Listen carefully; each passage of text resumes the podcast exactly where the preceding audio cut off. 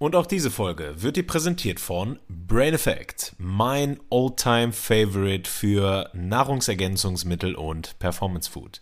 In meiner ersten Folge mit meinem ersten Gast Keith Kernspecht habe ich über die Produkte von Brain Effect ausführlich gesprochen.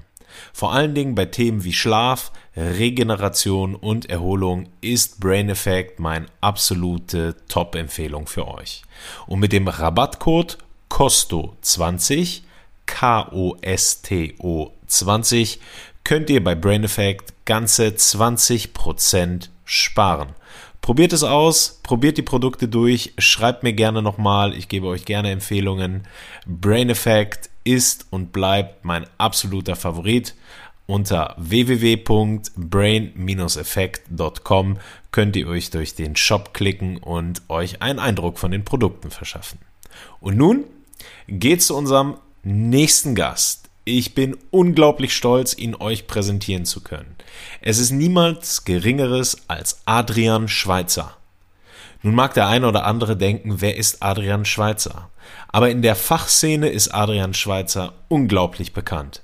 Er gilt als einer der Pioniere in der Coaching- und Mediationsszene und ich hatte die große Ehre und auch das große Glück, mit ihm sehr lange sprechen zu können. Und dementsprechend muss ich auch meine Ankündigung der Fredo Time revidieren. Ja, aufgrund der doch beschränkten Möglichkeiten meines Hosts kann ich nicht die komplette Folge für diesen Monat hochladen. Ich hatte kurzzeitig überlegt, es einfach für den nächsten Monat zu machen.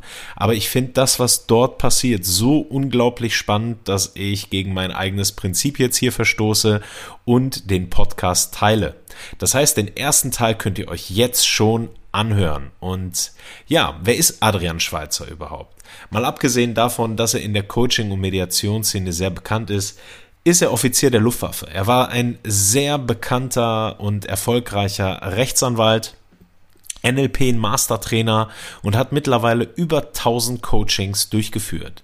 Seine Ausbildung hat er unter anderem an der University of California in Santa Cruz als auch an der Harvard Law School absolviert. Er ist Executive Coach, Fachbuchautor und Mediator. Er lehrt und lehrte Kommunikation, Coaching und Mediation an folgenden Universitäten. In Karlsruhe, an der Fernuni Hagen, an der Hochschule St. Gallen, der Uni Passau, der Steinbeis Hochschule Berlin sowie der Hochschule in Luzern. Er führt in der Schweiz und auch in Deutschland zum 21. Mal die Postgraduate-Ausbildung zum systemischen Business Coach durch. Mit seiner ersten katalanischen Frau lebte er viele Jahre auf Ibiza.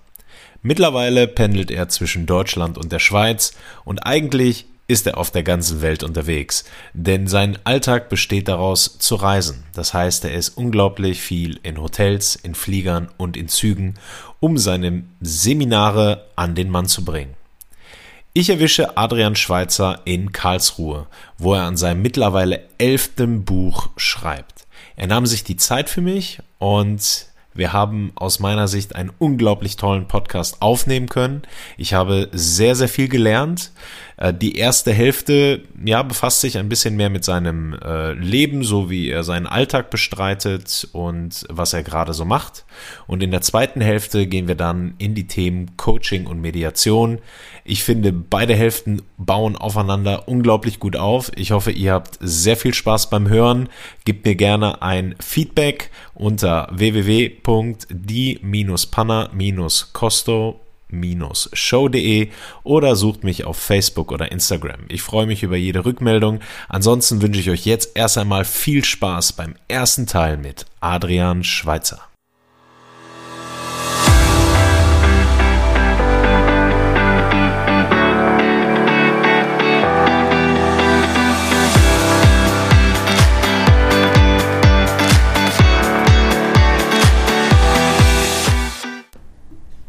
Adrian, willkommen in meiner Show. Hi, Bada, ebenfalls willkommen. Ja. ja. Eigentlich, heißt, ja. eigentlich hast du mich willkommen geheißen. Ja, Ich äh, darf bei dir sein und äh, ein Interview führen. Das ist erstmal mega schön für mich und äh, auch ein Privileg, denn wir haben uns auf einem Mediationsseminar damals kennengelernt, was du durchgeführt hast.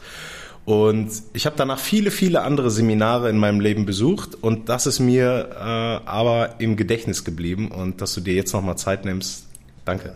Dass dir das im Gedächtnis geblieben ist, würde ich mal sagen, da haben wir Glück gehabt. Gell? also vielleicht sollte ich ergänzen, es ist mir im Gedächtnis geblieben, weil es sehr gut war. Aber ich äh, habe direkt die erste Frage, wo lebt sich denn eigentlich besser? In Spanien, in der Schweiz oder jetzt hier im schönen Deutschland, wo ich dich auffinde? Äh, ich würde es mal anders sagen. The world is my oyster. Ja, also äh, ich bin eigentlich ein Weltbürger, sage ich jetzt einmal. Und es lebt sich von mir aus gesehen äh, überall äh, sehr gut. Ich bin sehr viel unterwegs auf Reisen und wenn du mich jetzt fragst, äh, welcher wäre der Ort, ja, wo ich hingehen würde und äh, das Gefühl habe, dort ist es wirklich am schönsten, ja, dann würde ich vermutlich nach Perth in Westaustralien gehen. Ja, so. Und warum? Weil ich das Gefühl habe, dass äh, die Leute dort, so, dort sehr frei sind. Ja, also die Australier, die tun ja ihre Häuser nicht einmal schließen, ja, sondern äh, die lassen das offen. Ja, und zudem ist dort oft schönes Wetter, glaube ich. Perth ist die Welthauptstadt mit den meisten, die Weltstadt mit den meisten Sonnenschein. Ja. Und mir hat es dort einfach unglaublich gut gefallen. Wie oft warst du da? Ich war dort einmal einen Monat lang. Ja. Okay, aber es scheint ja einen mega, mega Effekt auf dich gehabt zu haben. Ja, und zwar war ich vorher äh, schon einige Mal in Australien. Also ich war auf der anderen Seite in Sydney, dann bin ich hochgefahren bis nach Brisbane. Ich war auch in Tasmanien, dort gefällt es mir auch sagenhaft gut. Ja. Ich war auch in Neuseeland. Äh, aber in diesem Perth hat es mir einfach unglaublich gut gefallen. Auch weil es eine völlige Multikulti-Gesellschaft ist. Ja. Das heißt, die haben dort Japaner und Inder und Afghanen und weiß ich nicht was alles. Und äh, Du kannst jeden Tag für billiges Geld kannst mal koreanisch essen gehen, dann kannst, weiß ich nicht was essen gehen, also vietnamesisch und bayerisch und weiß ich nicht was. Und die haben den größten innerstädtischen Park, den es auf der Welt überhaupt gibt, ja. Und ich war dort einfach, mir hat das unglaublich gut gefallen. Punkt, fertig. Also dort finde ich es im Moment, vielleicht kommt was anderes. Ja, ja das wäre jetzt, das wäre nämlich meine ja. Follow-up-Frage ja. gewesen. Äh, gibt es Orte, weil du hast wirklich ja schon unglaublich viel gesehen, wo möchtest du denn nochmal hin? Oder generell mal hin? Ja, also wo mir jemand gesagt hat, wo es absolut für ihn am schönsten ist, ist so ein World Traveler. Da möchte ich mal hin. Oberhalb von Sachalin, äh, diese russische Halbinsel, glaube ich, Kamtschatka oder irgendwie so heißt die. Kamtschatka? Ja, irgendwie. Ich, du, ich weiß nicht genau okay. so. Ja. ja. Der hat gesagt, das sei für ihn das absolut Schönste, wo er je gewesen ist. Dann möchte ich in die Mongolei, auf jeden Fall. Ja. Da war ich auch noch nie. Ja. Und was ich abraten kann, das kann man auch noch fragen, was, mhm. was mich einfach depressiv Bitte. gemacht hat, ist dieses verdammte Patagonien. Patagonien. Patagonien Warum das? Weil das hört man ja immer und das soll ja, super sein. Was ist, was ist also damit? Also die, die Patagonier sagen, es würde von zehn Leuten, die Patagonien besuchen, ja, würden neun sagen, es sei die übelste Landschaft der Welt ja, und würden nie mehr dahin kommen und zehn würden das am geilsten finden ja, und würden gleich dahin ziehen. Was, mich, was mir so aufgefallen ist, ich habe irgendwie das Gefühl, wenn du in der Wüste bist, hast du das Gefühl, die Wüste lebt. Ja? Aber in Patagonien, also mit diesen, mit diesen endlosen Landschaften, mit diesem permanenten Wind und dann mit diesen Leuten, ja, wo ich das Gefühl habe, die haben alle Depressiven der Welt, haben sie da runterverschacht, äh, runtergemacht. Ja. Äh, also das war schon, äh, also ich glaube nicht, dass ich da noch einmal hingehe. Außer nach Ushuaia, da ist mir gefallen. Ja, aber ich höre schon, du redest, du redest darüber genauso dynamisch wie über Perth, nur halt ja, negativ, ja, okay? Ja, also das ist einfach der Punkt. Äh, ich war da unten sechs Wochen, glaube ich. Ja. das ist auch eine ganze Menge. Ähm, ist auch schon im Intro, ähm, werde ich das äh, garantiert ankündigen, wie viel du eigentlich unterwegs bist. So, und du selber lebst gefühlt in Flugzeugen, Zügen, Hotels. Mhm. Ich würde gern wissen, macht dir das heute noch Spaß? Ja, macht mir absolut noch Spaß. Ja.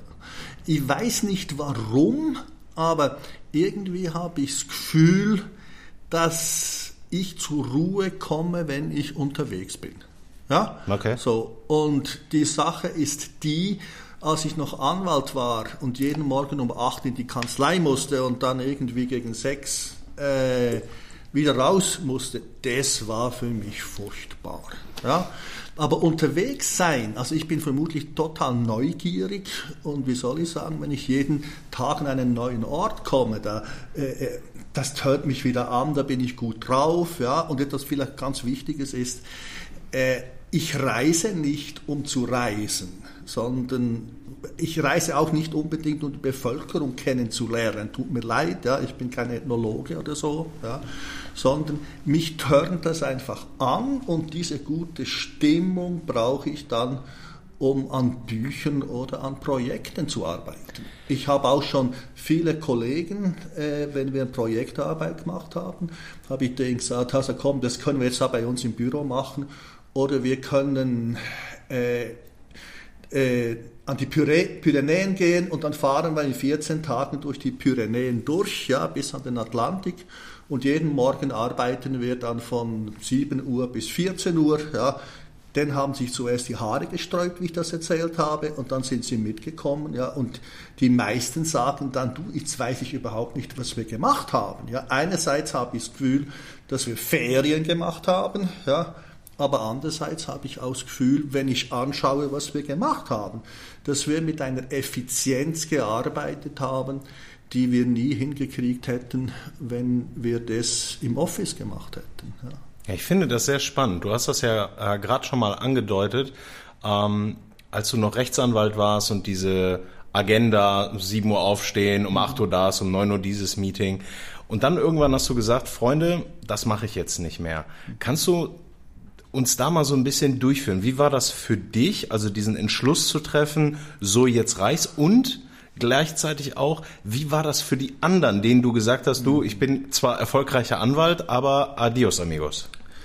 Also das ist natürlich eine lange Geschichte, äh, die sich eigentlich äh, abgespielt hat in den ganzen 20er Jahren, sage ich jetzt einmal. Ich wusste nicht, was ich studieren wollte, sollte und habe dann äh, am Schluss mich entschieden, Recht zu studieren. Ja, äh, nachdem ich mit Wirtschaftswissenschaften angefangen hatte, weil ich Studieren an und für sich geil fand ja, und ich eigentlich kein großes Interesse hatte, da in diese Mühlen der Gesellschaft zu geraten. Und Jura, Fürsprecher, was ich gemacht habe, ging acht Jahre lang. Ja, und das fand ich irgendwie toll. Das heißt, ich musste mich dann erst eigentlich mit 28 entscheiden, wie ich da einsteigen wollte. Äh, und das habe ich dann gemacht. Ich habe eigentlich auch ein Fernstudium betrieben, weil ich habe sofort gemerkt, dass ich an keine Vorlesungen muss, ja, denn es gibt ja für alles Bücher. Ja. Und ich habe dann auch Leute interviewt, die gerade das zweite Staatsexamen, wie man in Deutschland sagt, macht. Hey, habe ich gesagt, was würdet ihr noch einmal machen, wenn ihr noch einmal beginnen könntet? Und die haben alle unisono, also war ein halbes Dutzend, die ich gefragt habe, die haben gesagt, Adrian, wir würden die ersten fünf Jahre nichts machen, ja, so, und dann würden wir äh, einfach quasi einen Amoklauf machen, ja, und das Zeugs für die beiden Staatsexamen lernen, ja, weil das musst du eh machen und wenn du das machst, merkst du, dass das alles, was du in den Vorlesungen reingenommen hast, eh nicht verstanden hast. Also letztendlich vertane Zeit war. Ja. Und das habe ich dann halt gemacht. Ich habe also die ersten fünf Jahre überhaupt nichts gemacht, sondern habe dann halt bin dem an der Uni nachgegangen, was mich interessiert hat. Das heißt, ich habe bei Kriminalistik reingeschaut, ich habe bei Psychologie reingeschaut, ich habe bei Physik, bei Theaterwissenschaften, bei Militärgeschichte reingeschaut. Aber was ich eben auch noch anders gemacht habe, ich habe dann so in einer Künstlerkommune gelebt, ja, und bin einmal quer durch Europa durchklatscht, also von, von Dänemark nach Italien, weil ich die Frage für mich war halt letztendlich schon, was will ich denn überhaupt äh, erreichen in meinem Leben? Ja? Und da ist mir dann halt immer mehr aufgefallen, sage ich jetzt einmal, dass es diese Juristerei nicht ist. Ja? Äh, vermutlich, da meine Eltern permanent gestritten haben, ja, ist eines meiner Themen die Konfliktlösung. Ja?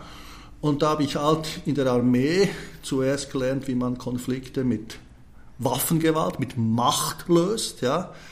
Irgendwann habe ich dann gefunden, das ist vielleicht doch nicht so ganz. Ja?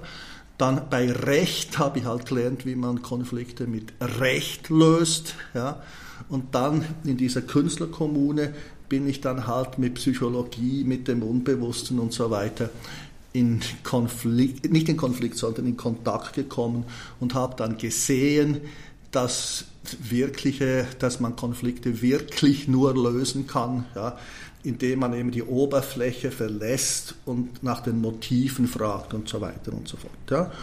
Und dann war es so, dass ich dann mir noch einen letzten Schub gegeben habe, da ich versuche es trotzdem noch einmal mit Anwalt, aber es ist mir nicht gelungen, ja, äh, überhaupt Recht als Konfliktlösungsmittel, sage ich jetzt einmal, noch ernst zu nehmen. Ich meine das ernst, noch ernst zu nehmen. Ja. Hm. Und ich bin dann halt immer mehr in die Richtung gekommen, dass ich da raus sollte und habe mich dann entschieden, äh, Coach zu werden, das es damals überhaupt noch nicht gab. Ja. Also Coach ist von mir, war, wie wir es damals definiert haben, war Therapie für Gesunde. Ja. Bin nach Amerika gegangen, ja, University of California in Santa Cruz, habe mich dort ausgebildet und habe dann begonnen, Anfang der 90er Jahre, als einer der ersten vermutlich überhaupt, auf dem Gebiet zu arbeiten. Und heute muss ich sagen, äh, dass die Leute sagen immer, du hast ein schwieriges Leben und was du hier alles machst, ich streite dich vollkommen ab. Ich bin der Meinung, wenn ich Anwalt geblieben wäre und jeden Morgen zwischen 8 und 20 Uhr oder weiß ich nicht was im Büro gewesen wäre, ja, das wäre für mich unerträglich gewesen. Ja? Aber das, was ich jetzt mache, also dass ich heute hier und morgen dort arbeite und coache und mediere und unterrichte, das macht mir Spaß. Ja, das ich, ist wichtig. Ich finde das, ich das ja sowieso sehr bewundernswert, aber du hast mir auch vorhin, als wir, äh, als wir uns äh, getroffen haben, gesagt, als ich sagte, wie du arbeitest und du sagtest, du arbeitest nicht.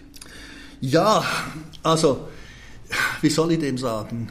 Ich habe dann auch in der Zeit, wo ich mich selbstständig gemacht habe, habe ich eben auch Leute interviewt, die sich erfolgreich selbstständig gemacht haben oder die überhaupt Erfolg im Leben äh, haben, im Gegensatz zu denen, die halt nicht so Erfolg haben.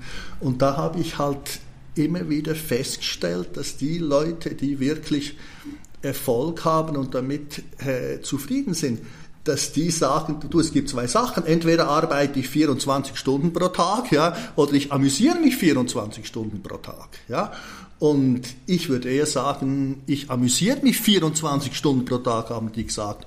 Und letztendlich haben die auch alle gesagt, ich würde noch bezahlen äh, für das, das zu tun, was ich jetzt tun, tue. Und das ist dann halt mein Vorbild geworden. Und ich bin auch der Meinung, dass das, was ich jetzt mache, ja, hat irgendetwas mit einem ja, mit einem inneren Druck zu tun, sage ich jetzt mal. Oder irgendetwas, was von innen kommt, ja, und mir Sinn in meinem Leben gibt, ja. Und ich glaube, wenn diese Frage nach der Sinnhaftigkeit in seinem Leben auftaucht, ja, dann hast du keine andere Chance, als der zu folgen oder du wirst krank. Ja? Also ich habe in den Mitte der 90er Jahre habe ich dann auch mal äh, habe ich ein bisschen den Mut verloren, sage ich jetzt einmal. Ja, ja, und wunderbar. Ja, wenn du dem nicht nachgehst, ich habe dann so Depressionsschübe gekriegt. Ja, und dadurch, dass ich dann dem wieder weitergefolgt bin, äh, sind diese Depressionen weggegangen. Ich glaube, ja, wie soll man sagen, irgend, ich glaube, Einstein hat mal gesagt, malicious is the Lord, but not mean. Ja, das heißt, trickreich ist der Herr, aber nicht gemein. Ja? Das heißt, ich glaube, dass es für jeden von uns wichtig ist, ja, nach innen zu horchen. Ja, da gibt es unendlich viele Techniken, das zu tun. Ja. Und wie vielleicht die Buddhisten oder die Taoisten sagen würden, herauszufinden, was denn eigentlich deine Lebensaufgabe ist. Ja.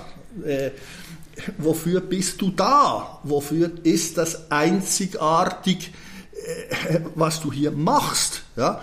Und ich glaube, wenn man, wenn man das macht, ja, dann wird das Leben interessant, sage ich jetzt einmal. Ja, und es ist eben auch das beispielsweise, was du gesagt hast, dass diese Podcasts von dir ein Herzensprojekt sind. Ja, ich würde jetzt auch anders sagen, mein Leben ist von, von mir aus gesehen, ist ein Herzens- und ein Seelenprojekt. Ja, würde ich jetzt mal sagen. So so in der Richtung. Ja, du, so, ja. Ich, ich interviewe dich ja, weil ich der Meinung bin, dass da, wo du bist, ich gerne sein möchte. Mhm. Das heißt nicht, dass ich dein Leben führen möchte, also genau das machen möchte, aber genau das, was du gerade beschrieben hast, so dieses nicht das Gefühl haben, arbeiten zu müssen und daraus resultierend eigentlich erfolgreich im Leben zu sein. Und du hast jetzt gesagt, man muss nach innen hören können, man muss auf so eine innere Stimme hören. Und du hast auch gesagt, es gibt verschiedene Techniken. Natürlich ist dieser Podcast jetzt nicht dafür geeignet, alles äh, jetzt aufs Tableau zu bringen. Aber was wären denn so für, für, für eine Hörerschaft, die sagt, jo, ich möchte das auch, was kann man tun? Okay. Pass auf, ich sage mal Folgendes. Von mir aus gesehen gibt es eigentlich vier Intelligenzen. Ja? Es gibt die Intelligenz des Kopfes, das ist die intellektuelle Intelligenz. Ja? Das lernen wir an der Schule. Ja? Dann gibt es von mir aus gesehen die materielle Intelligenz, ja? das ist die Intelligenz der Hände, wenn du willst. Ja? Mhm.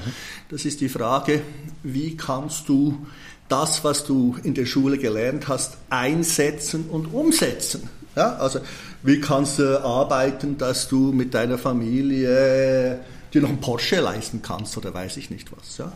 Dann gibt es die emotionale Intelligenz, ja, das ist die Intelligenz, Intelligenz des Herzens. Ja? Das heißt, äh, was muss ich tun, damit ich im Einklang mit meinen Gefühlen komme, damit ich nicht meinen Gefühlen ausgeliefert bin, damit ich eine gute Beziehung zu meinem Freund, zu meiner Freundin habe, zu meiner Frau, zu meinen Kindern, zu meinen Eltern und so weiter, damit ich einen Freundeskreis aufbauen kann. So. Äh, und dann gibt es die Intelligenz der Seele. Ja, das ist dann äh, das, was ich sagen würde, das ist das Geistige. Ja, so und äh, die Sache ist, es gibt seit Tausenden von Jahren ja, Techniken, ja, die diese geistige Intelligenz fördern. Ja. Und da gibt es eigentlich drei Techniken. Ja. Die, die erste Technik ist Gebet. Ja. Das heißt, Gebet ist, ich rede oder wende mich an meinen Gott. Ja, das kann Jesus sein, das kann Buddha sein, das kann Manitou sein, das kann das große Universum und ich keine Ahnung was. Ja, ich bin da nicht. Äh, mir geht es darum, dass man so etwas macht. Also das heißt, ich wende mich an das, was größer ist als ich und bete zu dem. Ja, so. Und dann die zweite Technik, also das ist Communio, das Gebet. Mhm. Die zweite Technik ist Contemplatio, Kontemplation. Ja.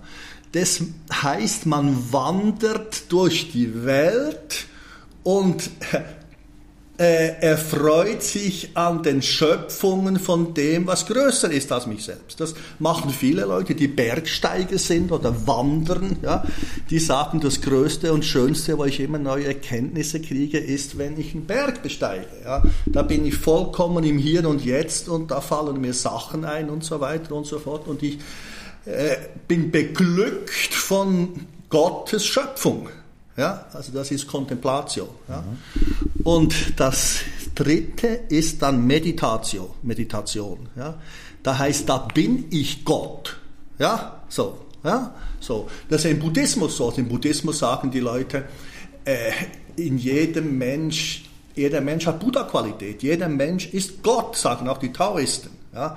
Meditation ist dann, ich bin Gott. Also das wäre dann die drei Offenbarungen Gottes, sage ich jetzt einmal. Und ich habe während 30 Jahren, äh, was ich hauptsächlich gemacht habe, ist, ich habe kontempliert.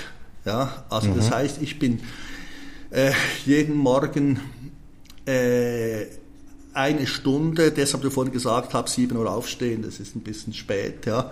Ich bin irgendwie so 5.30 Uhr aufgestanden und bin dann eine Stunde lang joggen gegangen, ja. Und es hat einen bestimmten Grund gehabt, weil äh, ich so verspannt war jeden Morgen aus, einem ganz bestimmten Grund, äh, dass ich eigentlich nur wach sein konnte, wenn ich eine Stunde lang joggen gegangen bin. Ja. Und jetzt beim Joggen, pass auf, habe ich die ganze Zeit versucht, im Hier und Jetzt zu sein. Ja. Das heißt, ich habe versucht, meinen Atem zu koordinieren, ich habe versucht, uptime zu sein, das heißt, ich habe versucht, nach außen zu schauen. Ja. Und ja, wenn du das 30 Jahre lang jeden Tag machst, hat das vermutlich eine bestimmte, äh, einen bestimmten, bestimmten Einfluss. Wichtig ist bei mir auch, ich betrachte übrigens auch Schlafen mittlerweile als kontemplative Technik. Ja. das heißt, ich versuche eigentlich, seit ich 30 bin, permanent mehr oder weniger im Flow zu sein. Ja. Das heißt, sobald ich merke, dass ich jetzt müde werde, dann lege ich mich hin, penne ja, und äh, dann bin ich wieder wach. Das Übelste für mich, das übelste Lebensgefühl für mich ist, etwas zu tun, äh, wenn ich eigentlich müde bin. Das Schlimmste für mich ist, mich anzustrengen. Ja? Also ich versuche, äh, seit ich 30 bin, mich eigentlich nicht mehr anzustrengen. Und das heißt, äh, ich bin so ein Fan von anstrengungsloser Konzentration, sage ich dem. Und das heißt, wenn ich jetzt eben auf diesen Reisen bin, und auf diesen Reisen ist es ja immer so, dass ich schreibe, also ich schreibe sehr viel, ich bin jetzt glaube ich im Moment am elften Buch, ja, so, und das macht mir unendlich Spaß. Das heißt, dann ist es eben so, dass ich dann morgens irgendwo an der Küste von Südafrika erwache, ja, und dann schaue ich aufs Meer raus und dann finde ich das einfach geil. Ja, so und jetzt der, der Traveler, also der mit seiner Frau und Kindern unterwegs ist, der findet das dann auch geil, aber der nutzt diese Ressource oder diese positive Energie eben nicht, sondern ich nehme dann dieses Gefühl, dass es mich total geil findet und äh, setze mich dann an den Block oder an die Schreibmaschine und schreibe dort weiter, wo ich gestern aufgehört habe. Ja? Und das, das Wunderbare ist, ich kann dann auf eine Art und Weise zuschauen, wie da äh, Sachen entstehen. Und ich habe echt gesagt, oft äh, wundert es mich, was ich dann alles schreibe. Ja? Und ich frage mich dann, bin ich das oder ist das irgendjemand anderes, der das schreibt? Ich weiß es nicht. Ja? Und wenn ich dann eben müde werde, nach anderthalb Stunden meistens, lege ich mich wieder hin, gehe 90 Minuten pennen ja, und mache dann das meistens so bis um 13 Uhr, 14 Uhr und dann ist dann meistens ist dann fertig. Ja. Dann mache ich einen Mittagsschlaf, packe meine Sachen zusammen und fahre dann irgendwie an der Küste von Südafrika zum nächsten kleinen Hotel an der Küste. Ja. Äh, gehe dann noch ein bisschen spazieren, rauche vielleicht, rauch vielleicht eine Zigarre oder sowas. Ja. Und am nächsten Morgen finde ich es dort wieder affengeil und arbeite dann weiter. Also ich versuche eigentlich bei solchen Sachen. Und das ist äh, ständig im Flow zu sein. Und dann habe ich nach drei Wochen, habe ich einerseits Gefühl, jetzt habe ich eine neue Landschaft auf dieser Welt kennengelernt und es ist sagenhaft schön da, hier, die Leute sind nett und so weiter. Und dann schaue ich in meinen Computer und ich stelle fest, dass ich 100, 150 Seiten geschrieben habe. Das ist, das ist so die Sache. Und jetzt noch die Frage, wo ja. kommt das her? Ich glaube ja, ich glaube ja, dass dass Glaubenssätze, die Prägung von Glaubenssätzen, das ganz, ganz wichtig ist. Ja. Äh, ich war, glaube ich, drei, vier, fünf Jahre alt und ich bin, da wo ich aufgewachsen bin, hat mich meine Mutter immer zum Bäcker rüber geschickt, zum Bäcker. Ja. Und ich musste das, eine Semmel konnte ich da für mich holen. Und einer der Leitsprüche meiner Mutter war, du kannst nicht das Fünf-Pfennig-Stück und die Semmel haben. Ja? So, mhm. du kannst ist wichtig. Entweder oder. Nicht, entweder oder, ja. Und ich bin da hingegangen, habe das 20 Pfennigstück, also 20 Rappenstück in der Schweiz hingelegt, ja. und ich habe eine Semmel, ja, und ein 5-Pfennig-Stück Herausgeld erhalten. Ja? Und da war mir ganz klar, also dies mit entweder das 5-Pfennig-Stück oder die Semmel, das gilt vielleicht für meine Mutter, aber mit Sicherheit nicht für mich, denn für mich gilt in meinem Leben, ich kann das 5-Pfennig-Stück haben und die Semmel. Ja? Das finde ich. da war ich für einen kurzen Moment sprachlos. Es gibt kein Entweder-Oder, es gibt nur ein Und. Ja, sicher. Ja, sicher.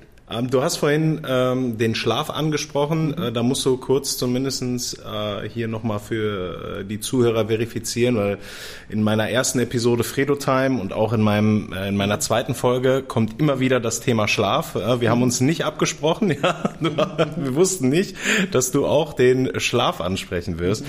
Ähm, Du hast auch gesagt, dass du gelaufen bist. Ne? Also das hatte auch mhm. andere Gründe, aber du versuchtest beim Laufen im Hier und Jetzt zu sein und mhm. konntest sonst gar nicht in den Sta äh, Tag starten. Mhm. Wie sieht das jetzt aus? Wie, was machst du jetzt? Wie sieht so ein, wie so ein, wie sieht ein normaler, ne, es gibt, na, das ist Quatsch. Es kann ja keinen normalen Tag geben bei dir. Es sind ja mhm. anders. Aber gibt es so ein paar Routinen, die du hast? Also ich muss zuerst mal auf, das, auf, den Punkt Schlaf muss ich zu reden kommen. Gerne. Das ist ganz wichtig. Also Gerne.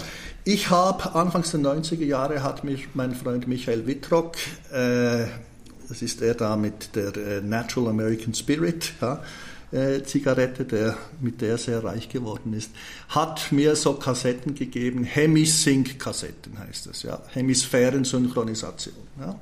Und dort war eine dabei, Kurzschlaf. Ja. Und die Idee ist ja, dass wir total ausgeschlafen sind, wenn wir in der Nacht drei Kurzschlafphasen haben. Das ist eigentlich auf das, worum es geht. Ja? Und das heißt, wenn jemand depressiv ist, ja, der ist nicht mehr in der Lage, diese Kurzschlafphasen zu generieren. Deshalb ist er auch, wenn er 20 Stunden pro Tag äh, äh, schläft, immer noch schlapp. Ja?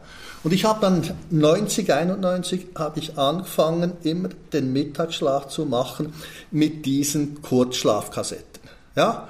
Und was, dabei, was mir dabei aufgefallen ist, ist, dass wenn es gut gegangen ist, dass ich nach dieser Kurzschlafkassette, ja, wusste ich etwa 10 Sekunden nicht mehr, wer ich bin, wo ich bin und überhaupt. Ja? Okay. Und das ist genau das, was zeigt, dass eine Tiefschlafphase äh, stattgefunden hat. Ja? Das heißt, eine Tiefschlafphase hat dann stattgefunden, wenn du wirklich ein vollkommenes Herunterfahren des Systems erreicht hast. Ja? Und das muss sich das System neu konfigurieren. Ja? Und du musst dir dann überlegen, ja halt nochmal, äh, wo bin ich denn überhaupt? Ja? Ist jetzt morgen, ist jetzt Abend und so weiter und so fort. Und da wusste ich, und ich war dann auch nachher wieder absolut top fit. Darf ja? ich da einhaken? Schaffst du, schaffst du das jetzt durch, du machst das ja schon jahrzehntelang, kommst du in diese Phasen problemlos rein, wenn du einen Mittagsschlaf machst? Ja, ja. Aber pass auf, aufgepasst, ganz, ganz wichtig. Ich brauche, ich könnte es vermutlich auch ohne Kassette, aber ich brauche diese äh, Kassetten nach wie vor. Dass ich es auch ohne das kann, merke ich, wenn ich Beispiel, ich fahre manchmal unendlich lange Strecken Autobahn. Ja, also ich fahre dann da so, weiß ich nicht was, äh, 3, 4, 5, 600 Kilometer. Ja. Und jetzt ist es ja so, dass man nach einer bestimmten Zeit wird man müde. So. Und jetzt ist etwas ganz, ganz Wichtiges. Da ich gelernt habe, mit diesen Kassetten sehr, sehr rasch in den Tiefschlaf zu fallen, ja, muss ich unglaublich sofort, wenn diese Müdigkeit kommt, rausgehen. Ja? Mhm weil ich sonst während dem Fahren mehr oder weniger einpenne. Klar, ja. ja. So. Und ich habe das mal erlebt. Äh, ich, ich weiß, wenn ich mit, der, mit, den Händen so über den Kopf fahre, dann ist es soweit, hat mir meine erste Frau auch gesagt. So. Das heißt, jetzt gehe ich rauf aus dem Parkplatz, ja, ja. Dann äh, durch den Sitz nach hinten ja, und penne gleich augenblicklich weg. Ja. Und nach 20 Minuten erwache ich wieder so und dann ist es immer genau das Gleiche. Zehn Sekunden, ich weiß nicht, wo bin ich jetzt, in welchem Auto, in welchem Auto sitze ich jetzt, ja und so weiter und so fort. Ja. Aber dann kann ich problemlos wieder ein, zwei, drei, vier Stunden fahren.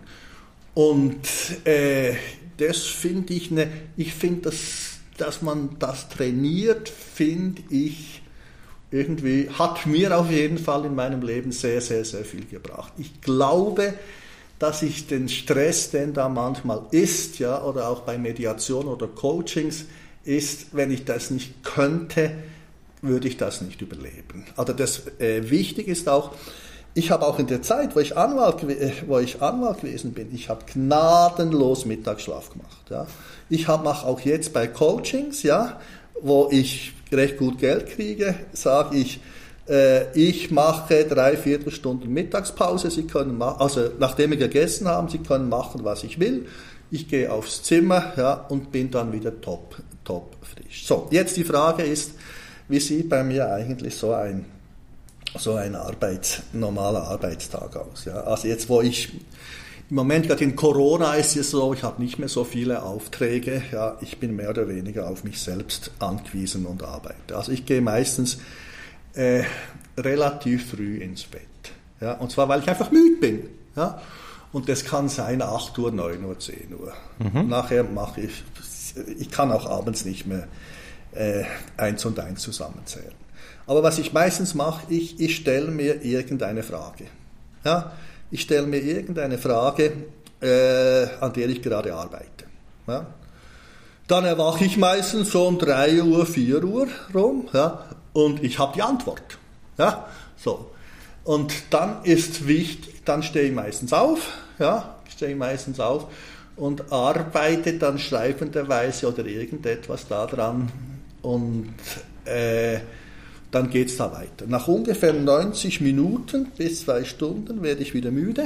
Ja?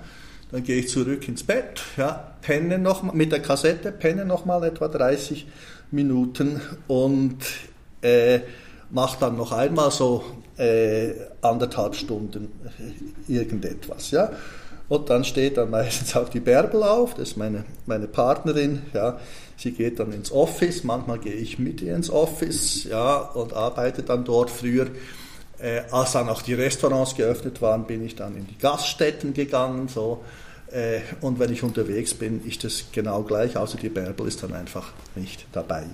Da mache ich eigentlich genau das Gleiche. Ich arbeite an den Sachen weiter. Ja, und bis ungefähr so eben 12 Uhr, 1 Uhr, 14 Uhr dann ist ausgeschossen. Ja, ja, und dann koche ich mir irgendetwas, ähm, penne dann irgendwie äh, ein bisschen länger und lese irgendeinen Unsinn. Und meistens kommt noch so ein zweiter Schub, wo ich dann aber was anderes mache als das, was ich dann vielleicht Korrektur lese, was ich geschrieben habe, so zwischen fünf und acht. Ja.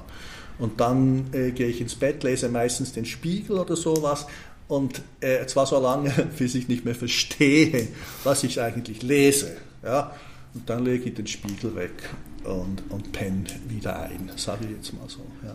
Und das macht mich, ich versuche das wirklich so zu gestalten, dass das mir den, das macht mir eigentlich Spaß. Mir macht es Spaß, so zu leben.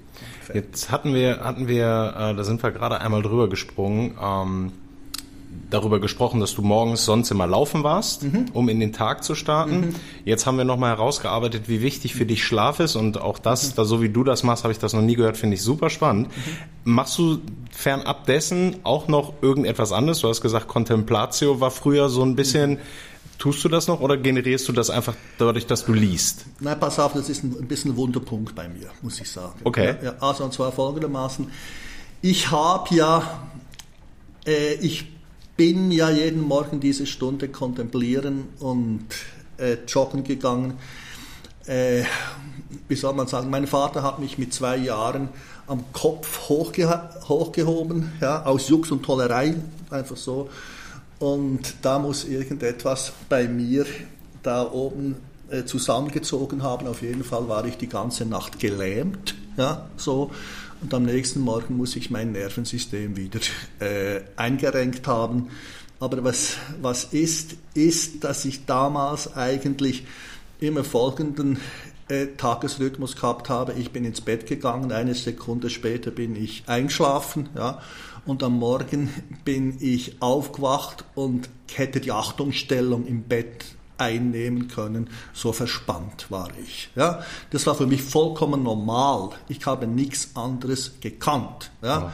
und dann musste ich eben, ich habe dann mit 16, 17 rausgefunden, äh, ich hatte auch tierisch Kopfschmerzen die ganze Zeit in der Schule dann, dass wenn ich mich eben körperlich anstrengend, dass diese Kopfschmerzen äh, weggehen, die übrigens dann total weggegangen sind am ersten Tag, wo ich in die Rekrutenschule gegangen bin. Mhm. Seitdem habe ich, hab ich sie nicht mehr gehabt. Und das heißt, dass deshalb habe ich dann angefangen zu joggen und das Problem war halt, dass wegen diesem Dings, das da oben gewesen ist, äh, dass das schlecht gewirkt hat auf meine Hüftgelenke. Ja, ich habe dann etwa im Jahr 2000 habe ich plötzlich Hüftgelenksprobleme erhalten äh, und dann bin ich zu Martin Busch gegangen. Der ist vermutlich der beste Feldenkreiser in Deutschland und gleichzeitig Hypnotherapeut. Ja. Und mit dem habe ich dann alle drei Wochen bin ich zu dem hingegangen ja, und der hat mir das herauszögern können mit den Hüftgelenken bis 2011. Ja? Und dann hat er gesagt, ich kann dich nicht mehr hinkriegen, jetzt ist vermutlich irgendwie weg. So. Dann habe ich mir dann links ein neues Hüftgelenk machen lassen und der Professor hat gesagt, Herr Schweizer, Sie müssen ja täglich geschrien haben, ja, weil in ihrem Femurkopf hat es ein Loch und auf der anderen Seite hat es ebenfalls ein Loch. Dann habe ich gesagt, nö, ich habe keine Sekunde, hat es mich geschmerzt. Ja. Dann haben sie es rausgemacht und drei Jahre später habe ich auch das zweite machen lassen. Ja. Und jetzt habe ich dann den Arzt gefragt, hören Sie mal zu, äh, darf ich weiter joggen gehen? Ja. Da hat der Arzt gesagt, selbstverständlich, Herr Schweiz, Sie dürfen weiter joggen gehen, überhaupt kein Problem, nur sehen wir uns dann in fünf Jahren wieder. Ja, also wusste ich dann, dass ich nicht joggen sollte. Und das ist im Moment so ein Problem, also weil Joggen ist ja das Einfachste der Welt. Du stehst am Morgen auf, du nimmst äh, deine Turnschuhe und gehst einfach eine Stunde raus. So. Und das kann ich jetzt nicht mehr. Jetzt könnte ich Fahrrad fahren, ja, aber der muss das Fahrrad dabei haben. Ja, so. Und ich kann schwimmen gehen, aber da muss das Schwimmbecken dabei haben. Ja, so. Und äh, was ich jetzt, was ich jetzt äh, halt mache, ist so ein bisschen, ja, wie soll man sagen, richtiges Gehen. Das okay. heißt, ich versuche am Morgen gehe ich 40 Minuten raus und versuche in den Zustand zu kommen, wo es selbst geht. Ja. Äh, aber das mache ich auch ein bisschen liederlich und am liebsten möchte ich eigentlich, sollte ich wieder mal Qigong machen und, und, und solche Sachen. Aber die Sache ist auch die, wie ich immer joggen gegangen bin, habe ich dann, äh, war ich immer 95 Kilo. Ja, so. Ja, dann war ich dann mal irgendwie mal 115 Kilo. Jetzt bin ich noch 105 und das gefällt mir nicht so. Aber da muss ich jetzt, also da will ich jetzt, du siehst, ich kann auch nicht alles, ja. Also da möchte ich irgendetwas hineintun und ich glaube, das Gescheiteste wäre wirklich, wenn ich mehr Qigong machen täte. Ja. ja. aber du hast ja schon den Schlaf für dich äh, optimiert. Das heißt, mhm. wenigstens, also nicht wenigstens, aber dar darüber hast du ja schon ein Ventil gefunden, Auf jeden ähm, Fall, ja. sehr, äh, ich sag mal, akkurat und professionell zu arbeiten und das über viele, viele Jahre. Ja. Aber ich glaube eben auch, ich glaube, dass die Körperlichkeit auch wichtig ist. Weißt du, äh, ich glaube auch, dass du in der Lage sein solltest, wenn du am Flughafen bist, mal von einem Gate zum anderen zu, äh, zu rennen, ohne gleich einen Herzinfarkt zu kriegen. Einverstanden, ja, so. Und dann finde ich ebenfalls, dass es vermutlich auch wichtig ist, dass man sich 40, 40 Minuten pro Tag körperlich betätigt. Ja, weil ich glaube ja, dass der Mensch eigentlich dazu ausersehen ist, dass er sich wirklich körperlich betätigt. Denn das, was wir jetzt haben, dass wir die ganze Zeit nur rumsitzen können und nichts machen müssen, das ist nicht menschgemäß. Ja? Weil das haben wir erst, weiß ich doch nicht, seit ungefähr 1850 oder 1900. Ja? Und ich ich sage einfach, ich glaube, dass es wichtig ist, dass wir uns wenn du willst, diese 10.000 Schritte, die man pro Tag ja. tun sollte. Also die Bärbel hat sie jetzt auch rausgefunden, die läuft jetzt jeden Morgen in die Kanzlei ja. und wieder zurück. Also seid ihr bei dieser, so dieses Ziel 10.000 Schritte? Irgendwas so. in der Richtung. Okay. Ich erwische dich in Karlsruhe gerade. Mhm. Und du hast das gerade schon äh, angedeutet. Ähm, du schreibst gerade mittlerweile an deinem elften, ist das richtig? Ja, es Oder ich, ich auf muss jeden mal Fall. nachzählen. Ja. Ich wollte gerade sagen, vielleicht machen wir das im Vorfeld, bevor ich das rausbringe, zähle Ja, ich nochmal.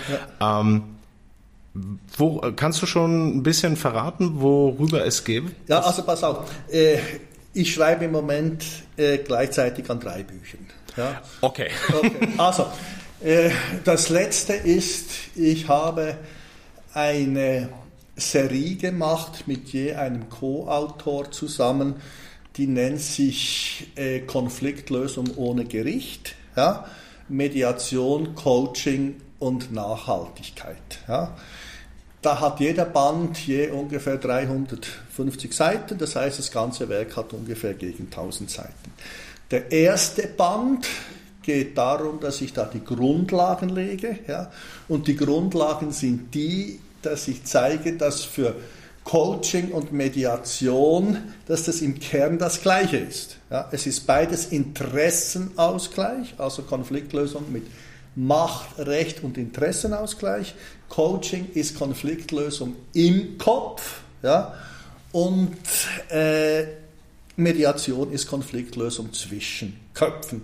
Ich habe aber Modelle entwickelt, mein Pater Noster der Konfliktlösung, die sowohl für Konfliktlösung im Kopf und auch für Konfliktlösung zwischen Köpfen dienen. So, Im ersten Band legen wir die Grundlagen dazu. Ja. Ja. Im zweiten Band machen wir dann Unterschied zwischen, Konfl zwischen juristischer und nicht juristischer Konfliktlösung ja, und gehen dann dort auch auf Coaching ein. Und der dritte Band ist der, wo ich dann 25 meiner Studenten gebeten habe, ja, je einen Fall von ihnen darzustellen, ja, der, äh, wo sie den Umgang mit diesen Instrumenten schildern. Und jetzt ist das ja lustig, der dritte Band ist als erster erschienen, gell, so, dann ist der erste Band erschienen, ja, Ah. und jetzt bin ich im Moment, habe ich vor drei, vier Tagen vom, vom Verlag also das Manuskript fertig, den Blueprint erhalten vom äh, zweiten Band, ja, und das muss ich jetzt gegenlesen. Also da muss ich jetzt schauen, ob ich noch irgendwelche Fehler finde. Das ist ein Buch, wo ich dran arbeite. Ja. Das zweite Buch ist das, wo ich, äh, wie soll ich sagen, ich habe eine, einige meiner Väter, respektive für, für, wo ich am meisten gelernt habe über Coaching und Mediation, sind die NLP-Begründer Richard Bandler, ja, John Grinder und äh, Frank Puslik, die ich da in den 80er Jahren, Anfangs 90er Jahre das Glück habe, die kennengelernt zu haben. Ja? Und äh, wenn ich die nicht kennengelernt habe, ich hätte all das Zeugs nicht machen können, was ich heute mache. Ja. Das Problem ist, dass die Jungs äh, bei dem, was sie herausgearbeitet haben, eine andere Nomenklatur verwendet haben als die akademische Psychologie. Ja und die akademische Psychologie denen nicht folgen konnte oder nicht folgen wollte, dann war weiter das Problem, dass Bandler in Mordkomplex Komplott verwickelt wurde und dann war die Sache irgendwie durch. Ja, so. Mittlerweile ist es so, dass NLP die meistgelehrte oder äh, Zweitausbildung ist oder äh, von den meisten Coaches in Deutschland und in England.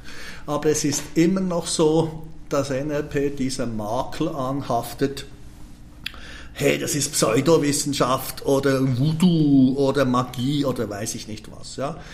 Äh, ich kann das über... Das ist mir irgendwie dann viele, viele Jahre lang, ist mir das eigentlich egal gewesen. Ja? Aber irgendwann vor fünf, sechs, sieben Jahren ist mir einfach zu viel geworden. Und ich habe gesagt, dieser Schwachsinn, ja, so, jetzt muss ich einerseits etwas dafür tun, ja, dass ähm, aus Dankbarkeit, sage ich jetzt einmal, für das, was ich da gelernt habe und irgendwie reicht's mir jetzt aber auch. Ja.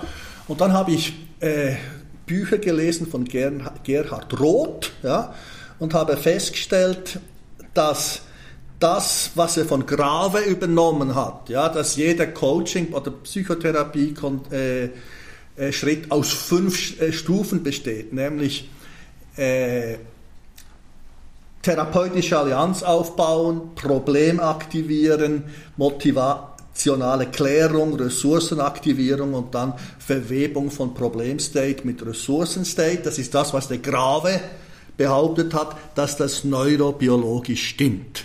Ja, so, ich habe dann auch was darüber geschrieben. Mhm. Ja, und das würde heißen, dass das ich habe, wir haben im NLP nie was anderes gemacht. Ja?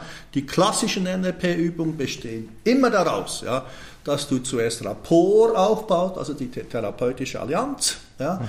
dass du dann äh, den Coachee emotional äh, das Problem hochleben lässt, dass er das wieder fühlt und spürt, ja, dann gehst du in die neurologischen Ebene, bestimmst die Motive, findest die Ressourcen ja, und verschmilzt dann die, den Problemstate mit dem Ressource-State äh, und damit äh, sind die beiden liquiden States, die aus dem Unterbewusstsein, aus dem limbischen System hochgekommen sind, verweben sich dann und es gibt etwas Drittes. Also wir haben im NLP nie was anderes gemacht. So. Ja. Und jetzt wollte ich das aber noch auf eine höhere Basis stellen ja, und bin dann äh, an meinen Freund Hans-Jörg Zneu äh, gelangt, ein äh, Spezi aus dem Gymnasium, pro Gymnasium äh, von mir, der war der einer der Hauptschüler oder hat mit dem Grave zusammen das Modell der allgemeinen Psychotherapie entwickelt ja, und äh, habe ihn gefragt, hör mal zu, könnten wir nicht irgendwas zusammen machen? Ja? Äh, du als Wissenschaftler, ich als Praktiker, ja, wo wir mal schauen könnten, äh, hey, was mache ich überhaupt? Und du checkst als Wissenschaftler, was das eigentlich ist. Er hat zugestimmt, ja, und er hat gesagt, ich will das nicht nur theoretisch machen, ja, sondern auch praktisch. Ja. Das heißt, wir haben dann, ich habe ihm dann theoretisch quasi ein Coaching beschrieben. Er hat mir zwölf Fragen gestellt, ja, die habe ich alle beantwortet und er hat dann das Zeug immer äh, äh, kommentiert und gleichzeitig habe ich ihn gecoacht. Also er hat aktiv und passiv das miterlebt. Das war so unsere Arbeit in den letzten fünf Jahren. Und er kommt zum Ergebnis, dass das, was wir machen oder was NLP macht, ja, den als wissenschaftlich mittlerweile wirksam erkannten Prinzipien der allgemeinen Psychotherapie von Grave nicht widerspricht. Ja. Mhm. Er kann nicht, das ist das höchste Prädikat, das er geben kann. Ja. Er kann nicht sagen, es entspricht ihnen, weil dazu müssten die dann unendliche randomisierte Mhm, äh, Doppelblindstudien machen, ja, wo sie die Leute in die Röhre stecken würden und so weiter und so fort. Und das ist unendlich teuer. Ja, also Roth hat sowas gemacht und der konnte es halt nur machen äh, hier in Deutschland, weil die Leute nichts, äh, die Therapeuten nichts wollten. Ja. Und das ist das Buch, was wir jetzt vor einem Monat äh, beim Karl Auer Verlag haben unterbringen können. Die waren völlig begeistert davon und haben gesehen, das ist ein neues Paradigma. Ja. Aber wir müssen es jetzt noch paradigmatisieren und entpersonalisieren. Und das ist das, was ich im Moment mache. Und das dritte Buch ist, äh, ich arbeite mit Lukas Derks zusammen an einem Buch, wo er seine Mental Space Psychology, ja, also er geht davon aus, dass wir nie Probleme haben mit wirklichen Menschen, ja, sondern dass wir nur Probleme haben mit, der, mit unserem Bild dieser Menschen. Menschen. Ja. ja. Und wenn es uns gelingt, ja, dieses, diese Bilder zu verändern, ja, verändern sich unsere Gefühle gegenüber diesen Menschen, ja, so als Projektionen und es verändern sich dann auch die Gefühle gegenüber den Menschen in Wirklichkeit. Ja. Und da habe ich ihm vor drei, vier Jahren angeboten, Lukas, komm, wir machen doch jetzt einfach ein Buch daraus, in dem wir wieder Fälle machen ja, und das beschreiben, wie das geht. Und da habe ich mit meinem Freund, dem Rainer Wawczyk, zusammen, haben wir all die zwölf Techniken, die er vorgegeben hat, in Südafrika natürlich, haben wir die äh, an uns selbst ausprobiert, ja, auf Gegenseitigkeit dann haben wir sie auch an Klienten ausprobiert, ja. Und aus dem raus schreibt er jetzt sechs Stories und ich schreibe sechs Stories, ja. Äh, und das wird dann äh, das nächste Buch. Also es geht dann darum, neues Paradigma äh, in der, im Coaching oder in der Psychotherapie. Ich sagte ihm eben, das erste Paradigma ist das Sprechparadigma. Ja. Man sagt, man muss mit den Leuten reden ja, und dann verändert sich etwas. Neurobiologen sagen, fuck it, es verändert sich überhaupt nichts. Ja. Das zweite Paradigma ist dann das Reden und Körperparadigma. Ja. Das heißt, das ist das, was die die Dings machen, was die Hypnotherapeuten machen. Ja. Die verwenden eine andere Sprache, keine philosophische, sondern eine sinnesspezifische Sprache. Die geben direkte Befehle an die Sinnessysteme. Ja. Und jetzt siehst du, was du siehst, hörst du, riechst du und so weiter und so fort. Ja. Mach's größer, kleiner und so weiter. So. Äh, damit bist du schon einen Schritt weiter und das dritte Paradigma ist dann eben das Rede, Sinne, Körper, sage ich jetzt einmal, Raumparadigma. Also mhm. das heißt, du lässt die Person im Raum die Projektionen aufstellen, ja, und lässt dann mit Reden, sinnlich konkretem Reden, versuchst du dann auf eine Art und Weise diese Personifikationen zu verändern. Erstaunlich ist übrigens, dass man von allen Leuten, von denen man Angst hat, ja, die tut man größer äh, manifestieren, als sie wirklich sind. Und unsere Sprache sagt ja auch, der schaut auf mich runter oder ich muss zu ihm hochschauen. Ja. Alle von denen, wo man das Gefühl hat, ich bin ihnen überlegen, die, die, die manifestieren sich kleiner, sind unten. Gell? Und dann ist der Abstand eine Folge äh, der Intensität. Es gibt einen Intimskreis ja, und man hat dann da eben alle, die einem nahe sind, ja, hat man in diesem Intimskreis drin und alle, die einem fern sind, ah, ist mir fern geworden, ja, stellt man fest, dass die Manifestationen draußen sind, so. Und wenn du jetzt mit einer Frau verheiratet bist beispielsweise, ja, und du äh, lernst jetzt eine neue Frau kennen, ja, und das Problem ist, dass die alte Frau immer noch in deinem Intimskreis drin ist, in den Manifestationen. Ja. Dann hat die neue Frau keine Chance. Ja. Weil du vergleichst die neue Frau ständig mit der alten. Also muss man beispielsweise dafür schauen, dass die alte Frau den, deinen Intimskreis verlässt. Ja. Und dann gibt es bestimmte Positionen, äh, die von mir aus gesehen nicht so gut sind. Also wenn du all die intimen Leute direkt vor dir aufpausiert hast. Ja, was geschieht dann? Die Sprache sagt es auch wieder, die stehen mir in der Sonne. Ja, mhm. und dann ist ebenfalls wichtig beispielsweise, dass wenn du mit jemandem zusammenarbeitest, dass du die Person so platziert hast, dass ihr beide in die gleiche Richtung schaut. Ja, wenn, wenn du einmal schaust, ja, und du überlegst dir, mit wem konnte ich denn gut irgendein Projekt machen. Ja? Und du überlegst dir, ja, wie manifestiere ich denn den? Wette ich mit dir, der steht links oder rechts neben dir, ist gleich groß wie du, ja, und ihr schaut beide in die gleiche Richtung. Wenn du dir auch überlegst, in deiner Karriere da, was irgendwie so ein Vorgesetzten hat, es war nur das komplette Arschloch, ja, so, und der hat mich nur drangsaliert und weiß ich nicht was. Ich wette mit dir, ja, dass äh, der größer ist als du selbst. Ihr schaut euch an, ja, äh, und du hast das Gefühl, zu dem Idioten muss ich ausschauen. Und wenn es uns jetzt gelingen würde, beispielsweise diese Manifestation von diesem Idioten, und das habe ich schon x-mal gemacht, so zu verändern, dass er dann eben neben dir steht und ihr beide in die gleiche Richtung schaut, betrachtest du den plötzlich nicht mehr als Idioten. Er verhält sich nicht mehr als Idiot, ja, und plötzlich ist mit dem eine bestimmte Zusammenarbeit äh, möglich. Das ist das dritte äh, Buch, wo, wir, wo, ich im Moment dran arbeite. Äh,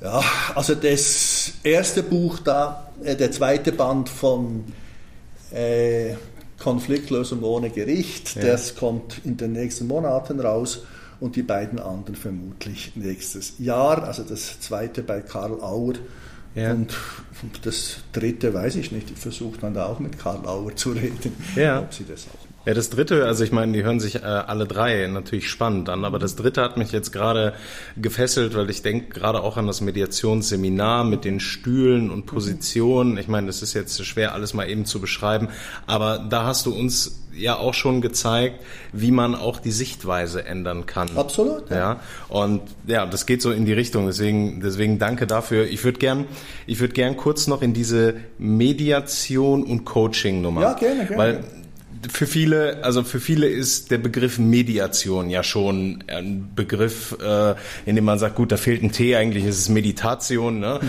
Ähm, und Coaching ist ja sowieso auch mittlerweile ist jeder irgendwo ein Coach. Also man mhm. findet auch ganz viele Coaches. Jetzt hast du plakativ und wirklich gut nachvollziehbar gesagt, Coach, ähm, kon also Konfliktlösung, äh, Entschuldigung, Konfliktlösung im Kopf mhm. und Mediation, Konfliktlösung zwischen Köpfen. Mhm. So, und hast gesagt, im Prinzip ist es dasselbe. Mhm. Kannst du so ein bisschen in, in der gebotenen Kürze natürlich, weil du hast äh, ein unglaubliches Repertoire, aber mal so ein bisschen durchführen, was was ist und wie du da vorgehst. Okay, lass mich zuerst vielleicht noch was anderes sagen. Ich unterscheide drei Sorten von Konfliktlösung. Ja? Die eine ist Konfliktlösung. So, meine Lieben, ich hoffe, ihr ärgert euch jetzt genauso sehr wie ich, als ich den Podcast schneiden musste. Denn nun geht es ins Eingemachte. Adrian Schweizer spricht über die Themen Coaching und Mediation. Und was noch viel wichtiger ist, er spricht über seine persönlichen Erfahrungen in Coachings und gibt uns Beispiele, wo er teilweise sogar das Leben von Menschen nachhaltig verändern konnte. Ich war unglaublich fasziniert und beeindruckt und hoffe, ihr werdet es auch sein. Also, abonniert die Panacosto Show, um auch für den zweiten Teil gewappnet zu sein. Ich verspreche euch, es wird der Hammer. Und bis dahin, passt alle gut auf euch auf. Thank you